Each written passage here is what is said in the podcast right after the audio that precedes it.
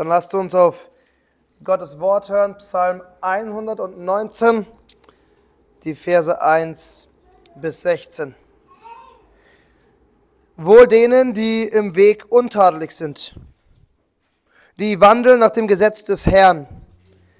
Wohl denen, die seine Zeugnisse bewahren, die ihn von ganzem Herzen suchen, die auch kein Unrecht tun, die auf seinen Wegen gehen.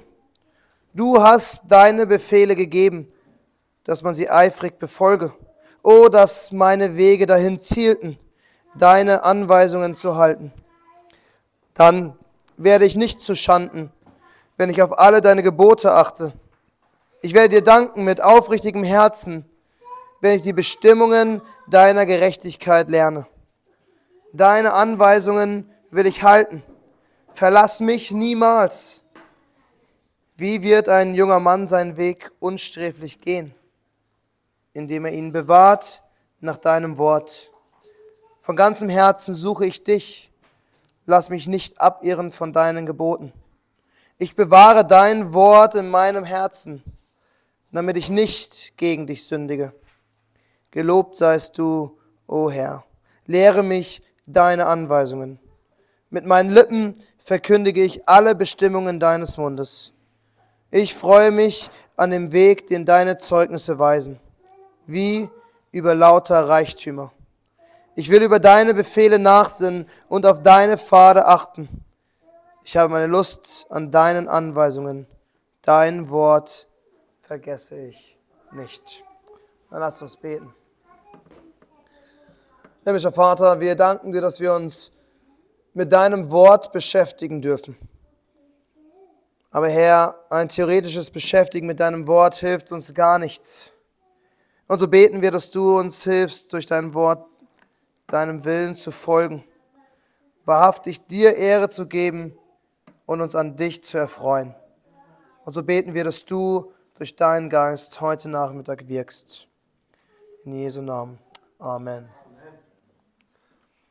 Katechismen sind meistens logisch aufgebaut. Das heißt, die Idee ist, man stellt eine Frage und daraufhin bekommt man eine Antwort. Und wie so oft in dem Leben eine Antwort äh, bringt eine weitere Frage hervor. Also wenn das so ist, wieso ist es so? Und im Prinzip haben wir genau so die letzten Wochen schon gehandelt. Wenn unsere Hauptaufgabe ist, Gott zu verherrlichen, und sich an ihm zu erfreuen, ist die Frage, wie verherrlichen wir Gott? Wie erfreuen wir uns an Gott? Und wir haben es in den letzten Wochen beantwortet. Aber wir müssen noch eine weitere Frage beantworten, die wir im Hintergrund quasi schon beantwortet hatten. Nämlich die Frage, woher? Woher weiß ich, wie ich Gott verherrliche?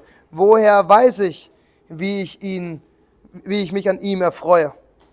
Und das ist die zweite Frage unseres Katechismus. Die Frage nach der Quelle des Wissens. Und mit dieser zweiten Frage verlassen wir endgültig das Gebirge der Sinnfrage. Und wir begeben uns in die Hügellandschaft des Wortes. Und wir werden die nächsten Wochen damit verbringen, wahrscheinlich bis Ende des Monats, wir werden uns mit Gottes Wort selbst beschäftigen und das ist natürlich unerschöpflich. Es wird nie enden. Wir könnten Jahre damit verbringen, aber wir wollen zumindest ein wenig darüber nachsinnen, was Gottes Wort ist. Und gerade in der vergangenen Woche habe ich gemerkt, wie wichtig Gottes Wort ist. Wie unentbehrlich das Wort Gottes ist. Wie viel Zeit haben wir und wie viele Aufgaben kommen dazwischen? Wir müssen dies erledigen, wir müssen das machen. Und wie viele Dinge kämpfen um unsere Aufmerksamkeit jeden Tag? Wir leben in einer Zeit, wo alles leuchtet und alles ständig unsere Augen haben will. Man kann nicht mal mehr durch Berlin laufen oder mit der S-Bahn fahren, ohne Anzeigetafeln zu sehen, wo irgendwas draufsteht, was der was verkaufen will. Und dann gibt es natürlich Hobbys und Freunde und lauter Dinge, lass uns ehrlich sein, die angenehmer manchmal sind und einfacher als das Wort Gottes zu studieren. Und doch, ich bin davon überzeugt, dass wir nichts mehr brauchen als Gottes Wort. Und ich hoffe, ich kann euch heute davon überzeugen, dass wir Gottes Wort über alles brauchen. Ich hoffe, ich kann euch motivieren, Bibel zu lesen, mehr über Gottes Wort nachzudenken, sich die Zeit zu nehmen. Der Titel heute lautet Eine Regel.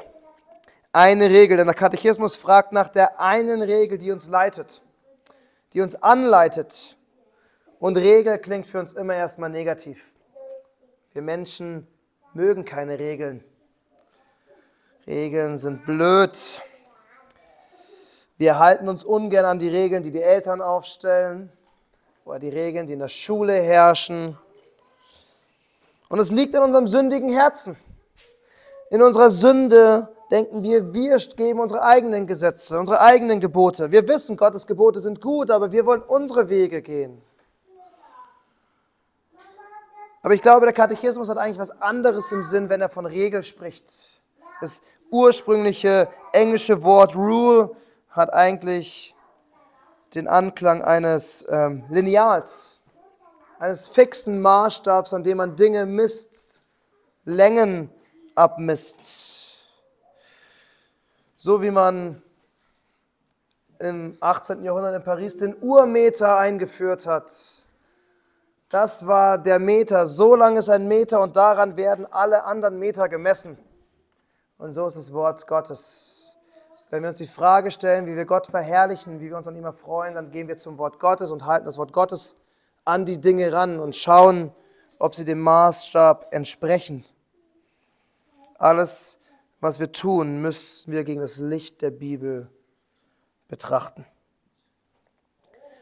Und somit ist Gottes Wort letzten Endes unsere Autorität im Leben. Und das soll der erste Punkt von nur zwei sein. Ich ermutige euch ein wenig. Wir haben nur zwei Punkte. Der erste Punkt lautet eine Autorität. Wir sehen also in unserer Hügellandschaft den ersten Hügel namens Autorität. Und diese Wahrheit ist für uns Christen eine so wichtige Wahrheit, eine so absolut entscheidende Wahrheit. Denkt nur an Petrus und Johannes vor dem Hohen Rat, nachdem sie einen lahmen Mann geheilt haben und das Evangelium verkündet haben. Die führenden jüdischen Geistlichen wollen ihnen den Mund verbieten und wollen sagen, ihr dürft nicht mehr predigen. Und dann antworten sie, Entscheidet ihr selbst, ob es vor Gott recht ist, euch mehr zu gehorchen als Gott.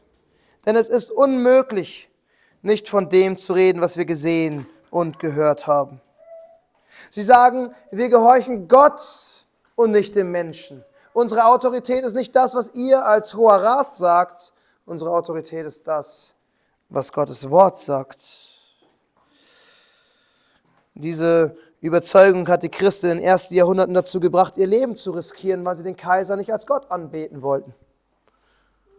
Das hat die Reformatoren weitermachen lassen, obwohl sie von so vielen Seiten angegriffen wurden.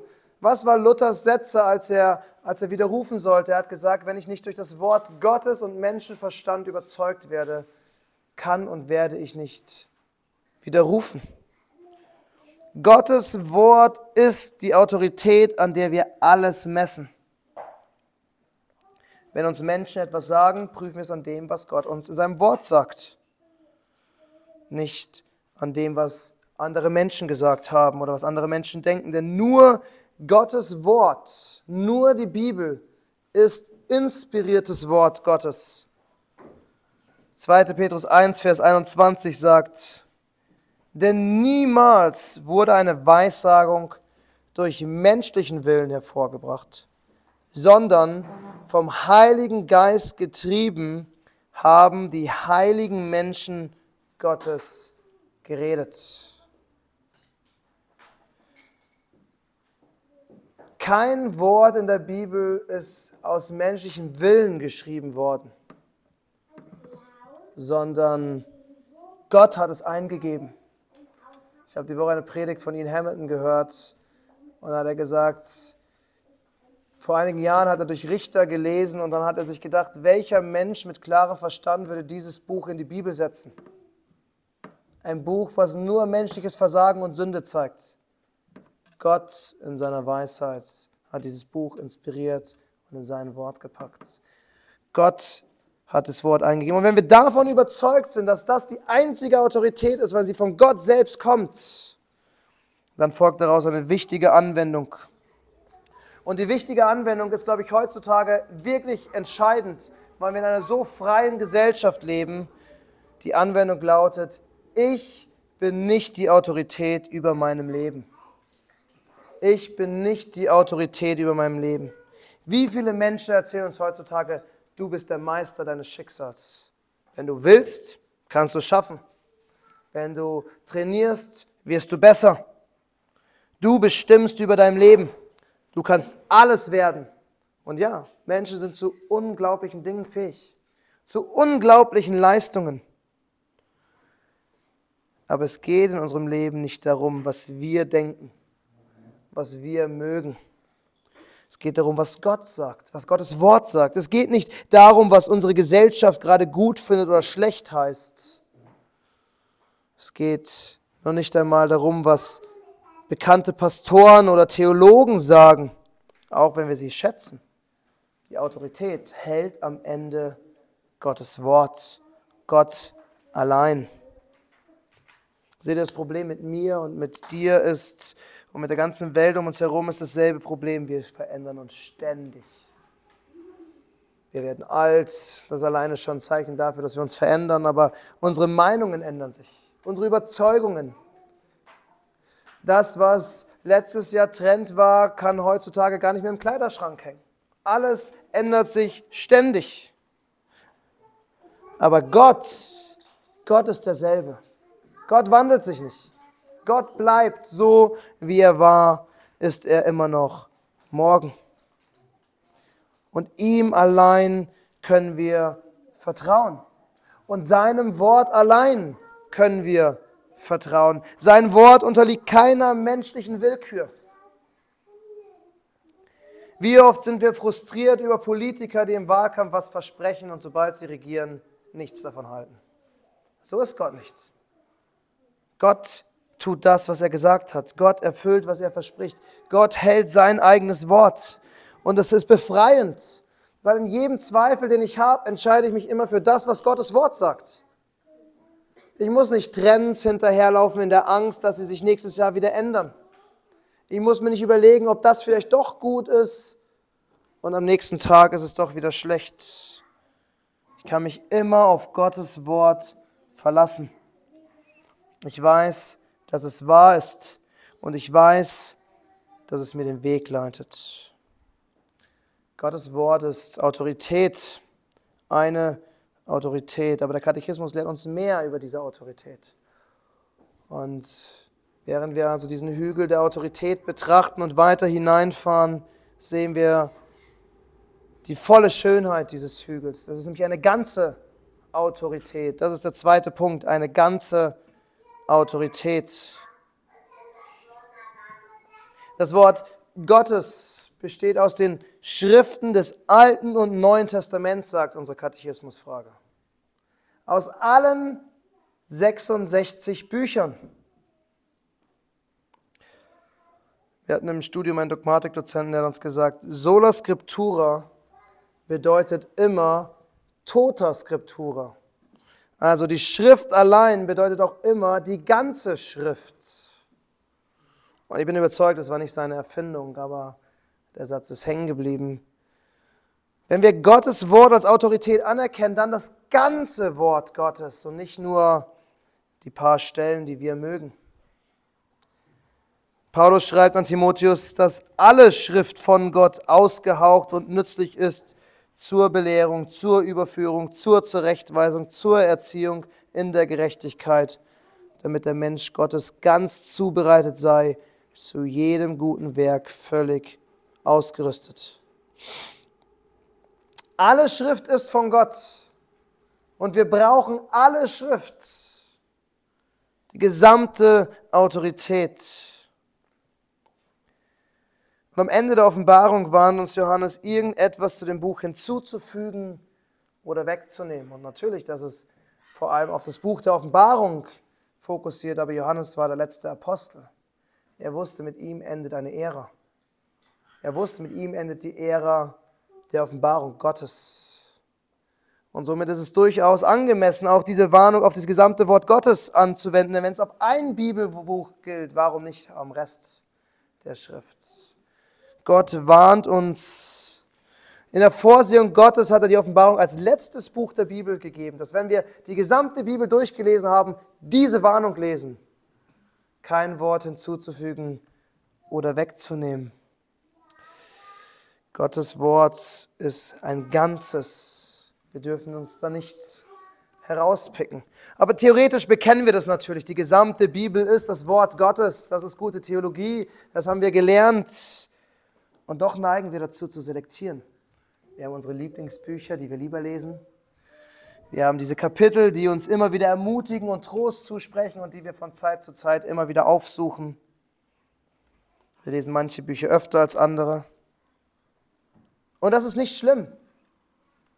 Das war schon immer so in der Kirche Jesu Christi. Ich mache das so. Ich habe Bibelbücher, die lese ich lieber als andere Bibelbücher. Und das Wunderbare an all dem ist, dass sich das ständig ändert, was unser Lieblingsbuch ist und was unser Lieblingskapitel wird. Immer wieder wird uns was anderes wichtig und schön. Und das ist nicht die Gefahr, in der wir stehen, dass wir ein Lieblingsbuch haben. Die Gefahr ist, dass wir wirklich anfangen zu selektieren. Und eine der größten Gefahren, die ich sehe im Laufe der Kirchengeschichte immer wieder, ist, dass wir einen zu großen Unterschied zwischen Alten und Neuen Testament machen. Und es passiert oft eher unbewusst als bewusst. Nicht als ob jemand böswillig sagen würde, hier schneide ich die Bibel durch. Und dennoch geschieht's. Es gibt Pastoren, die in 40 Jahren Dienst keine einzige Predigtserie durch ein alttestamentliches Buch gepredigt haben. Und das machen die nicht absichtlich. Das passiert, weil sie sich im Neuen Testament wohler fühlen, weil es einfacher ist, weil es ihnen besser liegt, weil Hebräisch schwierig ist, was auch immer die Gründe sind. Sowas geschieht unterbewusst und wir müssen uns davor schützen, weil wir brauchen die ganze Autorität Gottes und nicht nur die Hälfte. Und wir haben gehört, es sind 27 Bücher im Neuen Testament. Es ist mehr im Alten Testament als im Neuen Testament.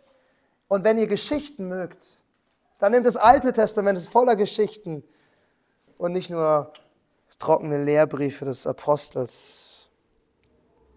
Und diese Trennung ist gefährlich, gerade die Trennung zwischen Alten und Neuen Testament. Weil wir könnten auf die Idee kommen, es sind zwei unterschiedliche Bibeln.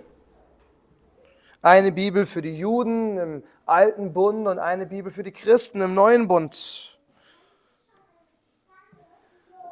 Im ersten Jahrhundert gab es Irrlehrer, die behauptet haben, dass im Alten Testament, da wird uns der böse Gott präsentiert.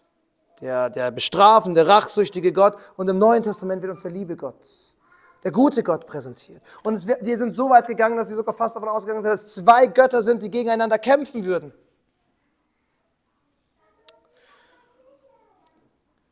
Ein bekannter Theologe, sogar Markion, ist so weit gegangen, dass er am Ende nur noch ein einziges Evangelium hatte und ein paar wenige Briefe von Paulus, die er ganz, ganz, ganz klar gekürzt hat, weil er kein bisschen jüdischen Anklang mehr im Wort Gottes sehen wollte. Er hat seine eigene Bibel geschrieben. Genau darin sehen wir das Problem, wenn wir anfangen, Gottes Wort zu teilen, zu auseinanderzunehmen, dann neigen wir immer dazu, in irgendeiner Weise eine Ideologie zu unterstützen. Meistens unsere eigene, meistens unsere eigene Vorliebe, was wir gerne hätten. Und wir wollen das in die Bibel hineinlesen.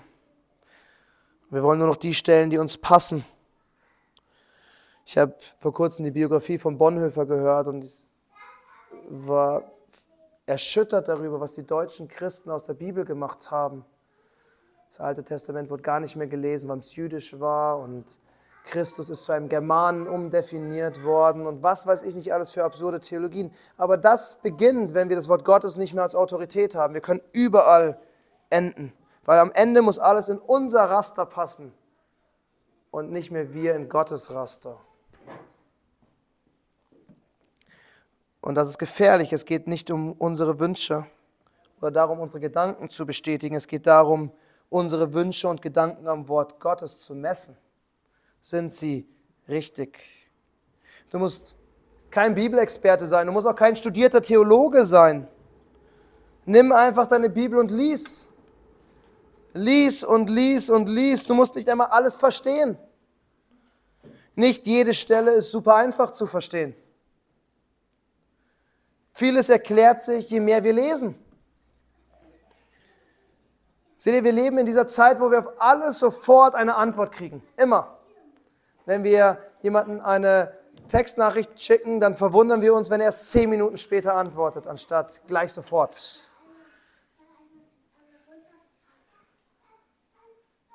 Und wenn wir eine Antwort brauchen, dann finden wir sie im Internet. Aber leider gibt uns das Internet oft auch falsche Antworten. Meine Stichwort Fake News. Alles Mögliche. Und wir sollten nicht auf das Internet hören, sondern wir müssen auf Gottes Wort hören.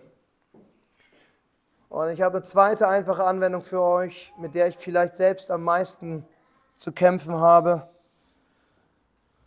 Schalte das Internet aus und lies mehr Bibel. Schalte das Internet aus und lies mehr Bibel. Einfach lesen. Das ist nicht kompliziert, das lernen die Kinder in der ersten Klasse. Die können lesen. Die können die Bibel lesen.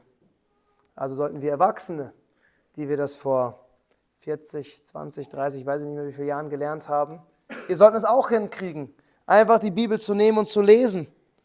Und, und wenn du was nicht verstehst oder es schwierig findest, markier es dir, kleb dir ein Post-it rein oder schreib dir so ein Notizbuch und irgendwann später kannst du es wieder lesen oder vielleicht erübrigt sich die Frage, wenn du weitergelesen hast, wenn du ein anderes Buch gelesen hast in der Bibel und wenn es gar nicht keine Antwort findest und es dir auf den Herzen brennt, dann frag jemanden. Wir haben als Gemeinden Pastoren und Älteste, es gibt Bibelkommentare, man kann immer nachfragen. Aber lies die Bibel. Die ganze Bibel. Auch die Bücher, die vielleicht langweilig wirken. Auch diese Abschnitte wie heute Morgen, wo wir nur eine Liste von Namen haben, die aufgezählt werden. Lies es einfach. Es ist Gottes Wort. Aber vor allem, vor allem, wenn du die Bibel liest, mach eine Sache. Versprecht mir, dass ihr das macht. Sucht Jesus in der Bibel. Christus diskutiert in Johannes mit den Pharisäern in Johannes 5 und dann sagt er ihnen in Vers 39, ihr erforscht die Schriften, weil ihr meint, in ihnen das ewige Leben zu haben. Und sie sind es, die von mir Zeugnis geben. Die Pharisäer haben die Bibel auswendig gewusst und haben Christus nicht erkannt. Alles Bibellesen hilft uns nicht, wenn wir Jesus nicht sehen, wenn wir Christus nicht finden. Alles Bibellesen ist nur eine theoretische Übung ohne Christus. Mach nicht denselben Fehler, den die Pharisäer gemacht haben. Es geht nicht darum, die Bibel auswendig zu kennen und genau zu wissen, wo was steht. Das ist hilfreich und nützlich und es kommt mit der Zeit automatisch. Aber vor allem müssen wir in den Schriften Christus finden. Auf jeder Seite Christus. Christus ist das, was wir brauchen. Wir brauchen seine Güte, seine Liebe, seine Gnade, seine Barmherzigkeit, seine Gerechtigkeit, die er für uns erworben hat, seinen Tod, seine Auferstehung. All die Dinge brauchen wir aus dem Wort Gottes. Paulus schreibt in 1. Korinther 15 an die Gemeinde in Korinth und er sagt, ich habe euch das Evangelium verkündet, dass Christus nach den Schriften für uns gestorben ist und nach den Schriften für uns auferstanden ist. Das Wort Gottes hat alles vorausgesagt, was Christus getan hat, und die Menschen haben Christus nicht gefunden.